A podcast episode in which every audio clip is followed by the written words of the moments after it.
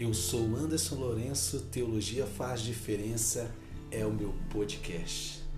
Dando continuidade na nossa conversa, falando sobre teologia, considerando aí os períodos históricos, os debates filosóficos e tentando organizar isso de uma forma sistemática para melhor compreensão e para melhor proveito das nossas conversas.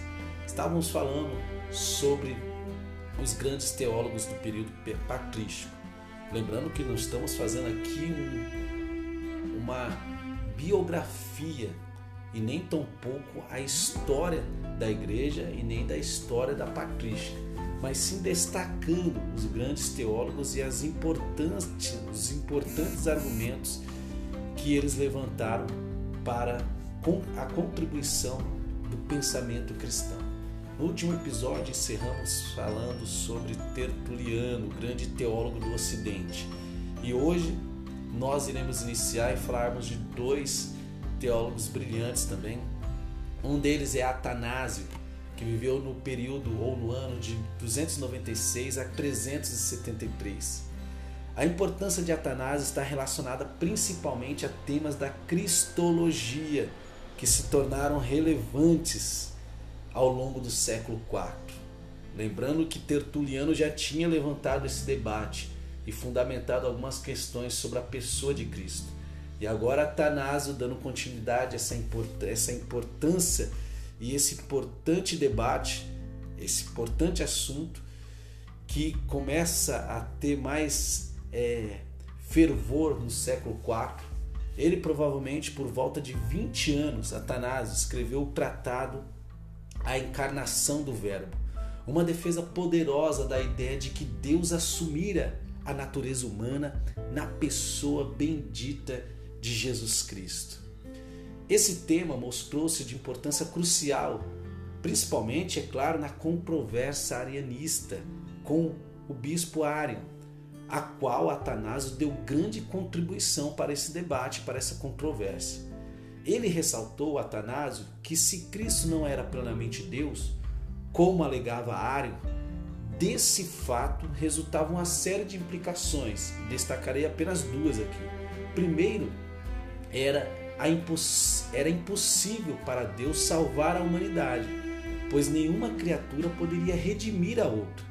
E segundo, havia um fato da igreja cristã ser culpada pela prática de idolatria Claro que uma vez que os cristãos regularmente louvavam e oravam a Cristo. E o princípio da idolatria pode ser definido como a adoração de algo construído ou criado pelo ser humano. Desse fato, resultava que essa adoração a Cristo era idolatria, uma vez que Cristo não fosse considerado Deus. Por fim, esses argumentos venceram e levaram à rejeição do arianismo no concílio. São debates importantes que hoje nós podemos fundamentar a doutrina da Trindade. Outro teólogo extraordinário para mim e não só para mim, né? Para a maioria dos teólogos, Agostinho de Hipona foi uma das mentes mais brilhantes. Agostinho de Hipona viveu no ano 364 a 430. E ao falar de Aurelius Agostinus, conhecido normalmente como Agostinho de Hipona, ou simplesmente por Agostinho, deparamos-nos com a mente mais brilhante e não só isso, a mais influente da igreja cristã por toda a sua longa história. Agostinho, atraído ao cristianismo pela pregação do bispo Ambrósio de Milão, vivenciou uma dramática experiência de conversão Agostinho, que aos 32 anos não havia ainda satisfeito seu ardente desejo de conhecer a verdade, encontrava-se em um jardim de Milão, debatendo-se com as importantes questões sobre a natureza e o destino humano. Quando teve a impressão de ouvir próximo dali algumas crianças cantando, tome e leia. Ele interpretou esse fato como orientação divina e tendo à mão o Novo Testamento, na verdade a carta de Paulo aos Romanos, leu as proféticas palavras: Revestivos do Senhor Jesus Cristo. Romanos 13, 14.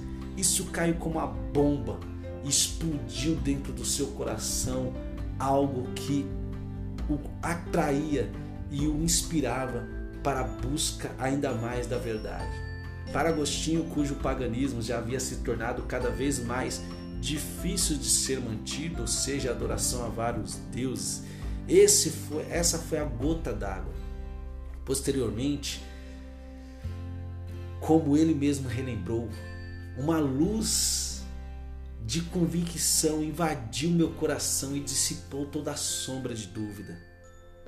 A partir desse momento, Agostinho dedicou sua imensa capacidade intelectual à defesa e à consolidação da fé cristã, escrevendo em um estilo que era ao mesmo tempo apaixonado e inteligente, o qual apelava tanto à mente quanto ao coração. Agostinho, provavelmente por sofrer algum tipo de asma, ele deixou a Itália e retornou ao norte da África por ser um ambiente mais quente onde em 395 se tornou bispo de Hipona, na atual Argélia, hoje falando. Em seus 35 anos restantes, ele testemunhou numerosas controvérsias de importância fundamental para o futuro da igreja cristã, principalmente no Ocidente. E as contribuições de Agostinho de Hipona foi decisiva para a solução de cada uma dessas controvérsias que foram se levantando. Sua meticulosa exegese do Novo Testamento, em especial a das cartas de Paulo, concedeu-lhe a reputação que ainda hoje lhe é atribuída como segundo pai da fé cristã. Lembrando que o primeiro aí sendo Jerônimo. Com o término da Idade Média, com a queda de Roma do Império Romano, que provavelmente Agostinho de Hipona testemunhou, a substancial produção teológica de Agostinho constituiria na Europa ocidental a base de um grandioso projeto de renovação e desenvolvimento da teologia, que consolidaria sua influência na Igreja Ocidental.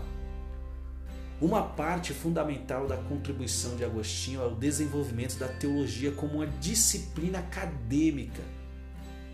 Na verdade, não se pode dizer que a igreja primitiva tenha desenvolvido qualquer forma de teologia sistemática. Olha que interessante isso. Porque eles davam resposta às controvérsias e os debates que surgiam nesse fervor e nessa busca pela verdade.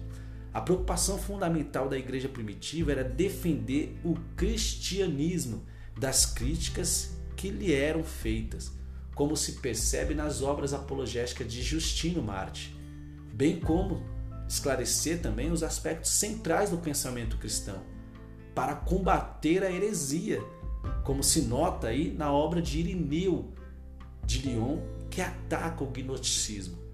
Contudo, ao longo dos quatro primeiros séculos, um substancial desenvolvimento doutrinário ocorreu, particularmente em relação às doutrinas da pessoa de Cristo e da Trindade. A contribuição de Agostinho foi no sentido de alcançar uma síntese do pensamento cristão, sobretudo em seu grande tratado, A Cidade de Deus. Como no célebre romance a Cidade de Deus de Charles Dickens, de Agostinho, conta, conta, ele conta uma história sobre duas cidades, a cidade do mundo e a cidade de Deus. A obra apresenta um tom apologético.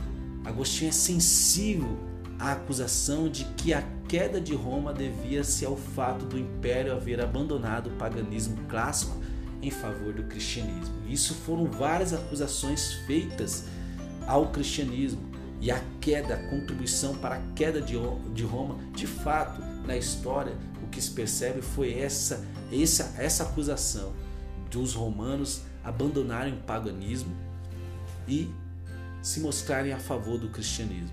Contudo, à medida que defendia o cristianismo dessas acusações, ele inevitavelmente proporcionava uma apresentação e uma explicação sistemática das linhas principais do pensamento cristão e da igreja e da fé cristã.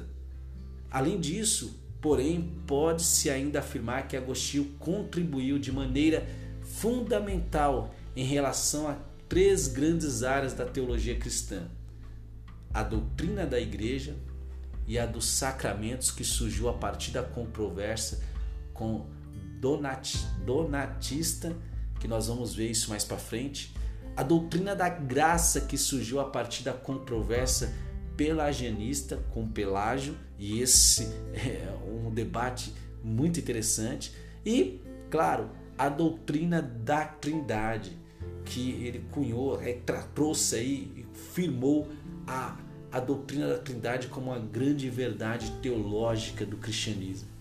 Agostinho, curiosamente, nunca explorou realmente a área da cristologia, isto é, a doutrina da pessoa de Cristo. E eu acredito que se ele tivesse feito isso, teria beneficiado de uma forma notável, assim, a, a igreja cristã devido à sua sabedoria, sabedoria, à sua perspicácia. Tudo isso que nós falamos, que nós conversamos sobre esses teólogos, é para mostrar para mim e para você que teologia faz diferença.